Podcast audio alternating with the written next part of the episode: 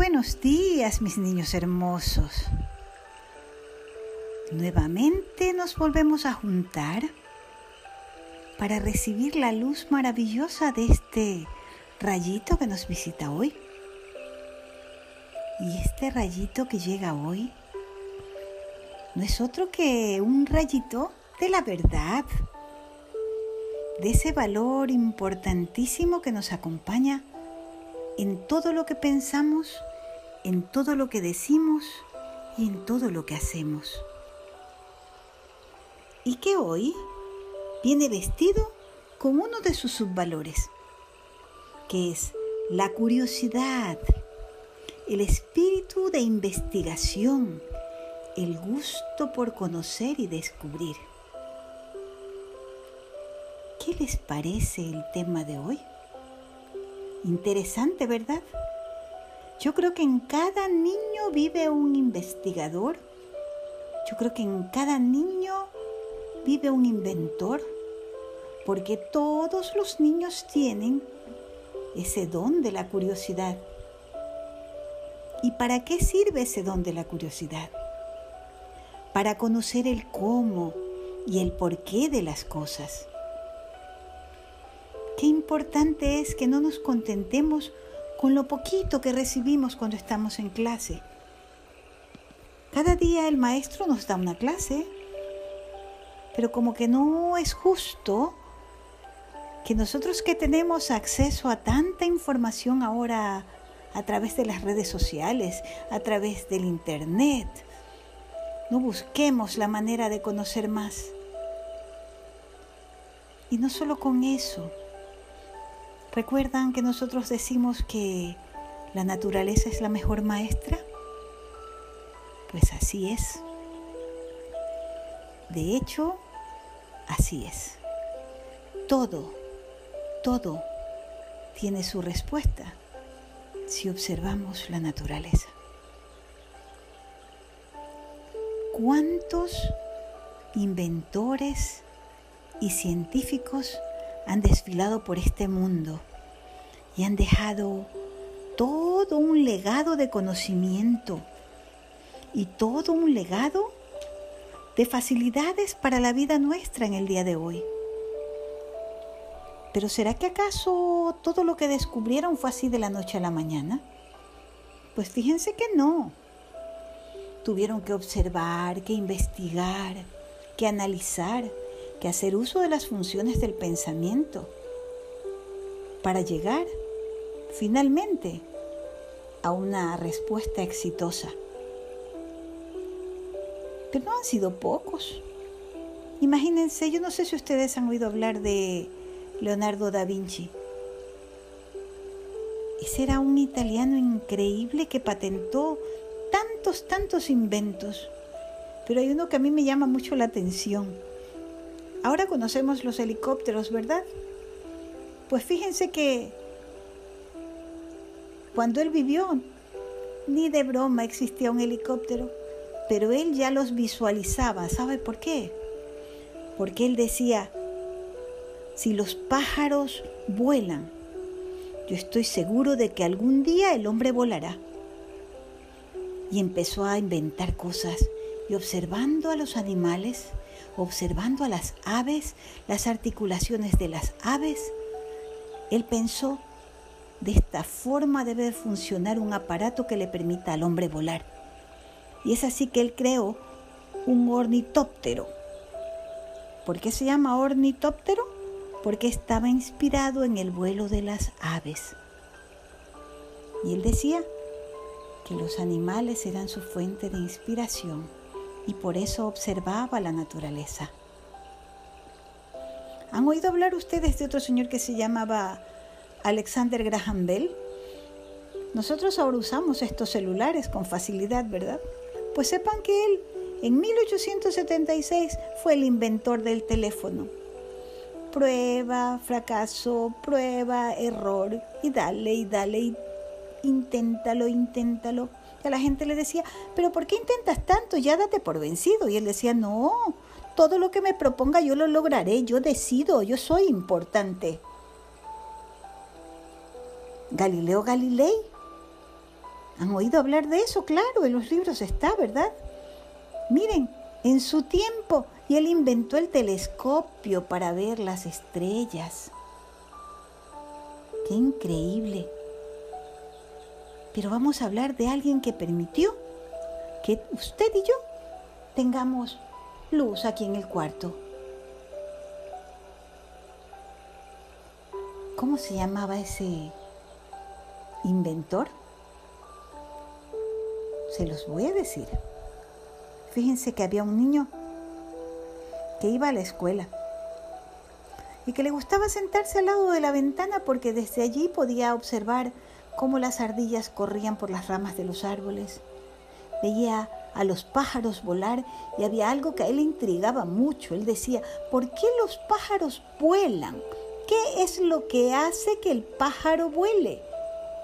Y así veía que se subían a la rama y de ahí saltaban volando. Él iba y lo intentaba, y se caía. Decía, ah, no, no es eso. Otra cosa debe de ser.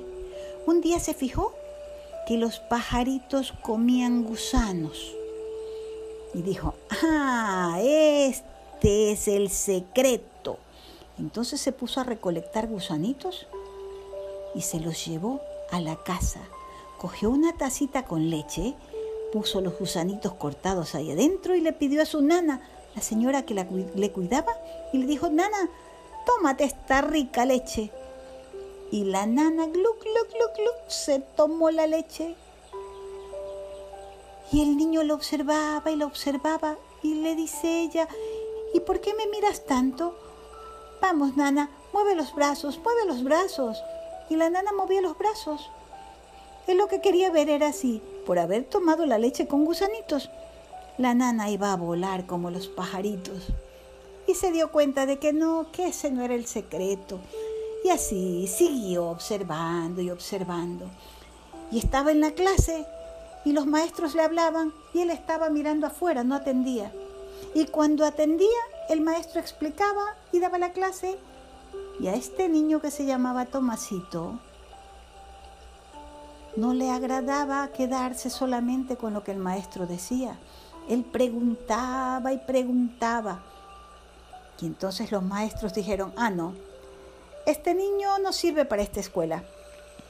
Este niño eh, parece tonto. Así que háganme el favor, presten para redactar una carta para la mamá. Y así fue. Cuando acabó la clase le dieron a Tomás una carta para que se la lleve a su mamá. Tomás llegó a casa, la mamá recibió la carta y cuando la leyó, se le escapó una lágrima. Y Tomás le dijo, mamá, ¿por qué lloras? ¿Qué dice la carta?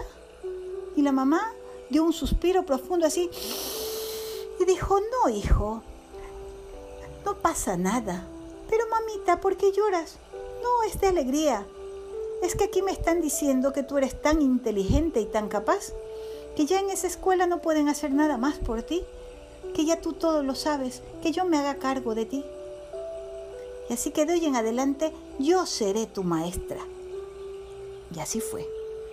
La mamá se dedicó con alma, vida y corazón a enseñarle a su hijo y a acompañarlo a descubrir cosas. Y observaban la naturaleza, y miraban los árboles, y miraban el agua, y veía los truenos, los relámpagos juntos. Y el niño fue avanzando en ese espíritu de investigación.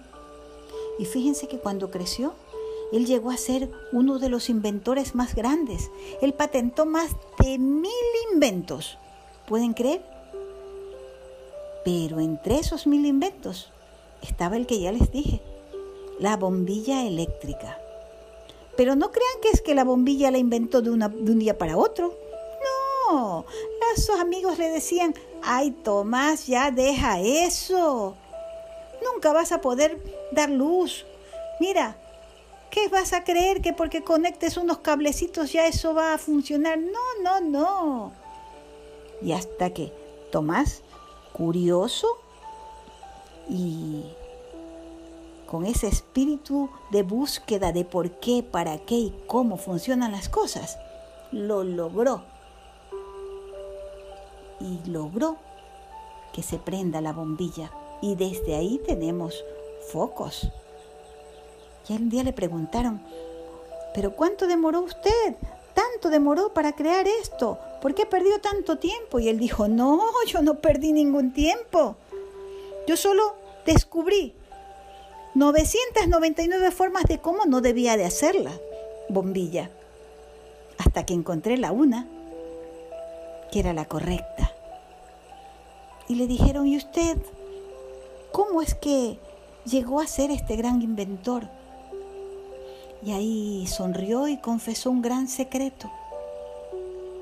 Dijo que un día, cuando su madre murió, hurgando entre los cajones de su cómoda, encontró una carta.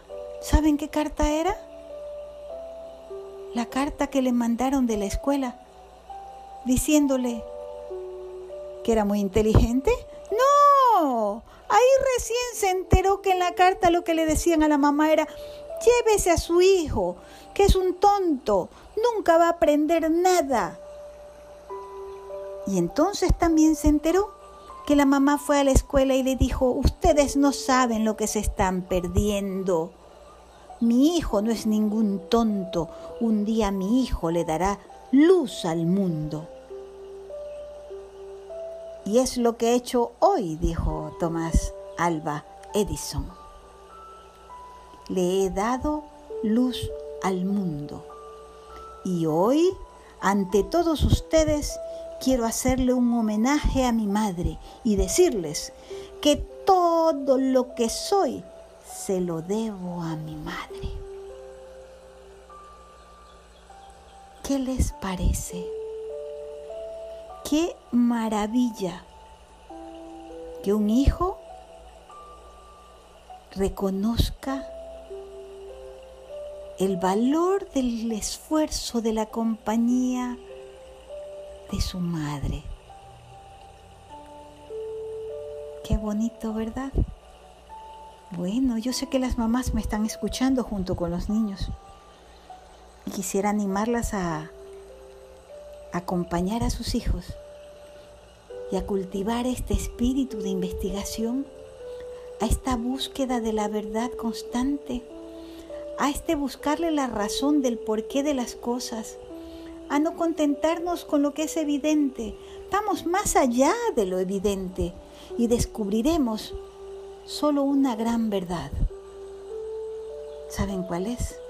Que Dios nos ha amado pero tanto, que ha hecho este mundo tan maravillosamente perfecto, solo para que ustedes y yo lo disfrutemos y seamos felices. Esa es la verdad más grande. Dios nos ama. ¿Qué tal? ¿Les gustó la historia de hoy? A mí me encantó. Me encantó. Por eso los invito a que completemos esta frase de Tomás Alba Edison. Él decía, todo lo que, todo lo que soy se lo debo a mi madre. Pero yo los invito a completarla con esto. Todo lo que soy se lo debo a mi madre porque... ¿Y por qué? Digan ustedes por qué. Yo diría, todo lo que soy se lo debo a mi madre porque ella creyó en mí. O podría decir, todo lo que soy se lo debo a mi madre porque ella era mi inspiración. Pero eso es lo que yo diría. Ahora quiero que sean ustedes los que completen esa frase. Mamitas, si su niño es muy chiquito, complétela usted. ¿Qué cosa bonita le diría a su madre? Los dejo con este hermoso pensamiento. No hay nada más hermoso que pensar en mamá, ¿verdad? Bueno, con eso los dejo. Nos volvemos a encontrar mañana con un nuevo rayito de luz. Gracias por recibirme en su hogar. Gracias. Los amo. Hasta mañana.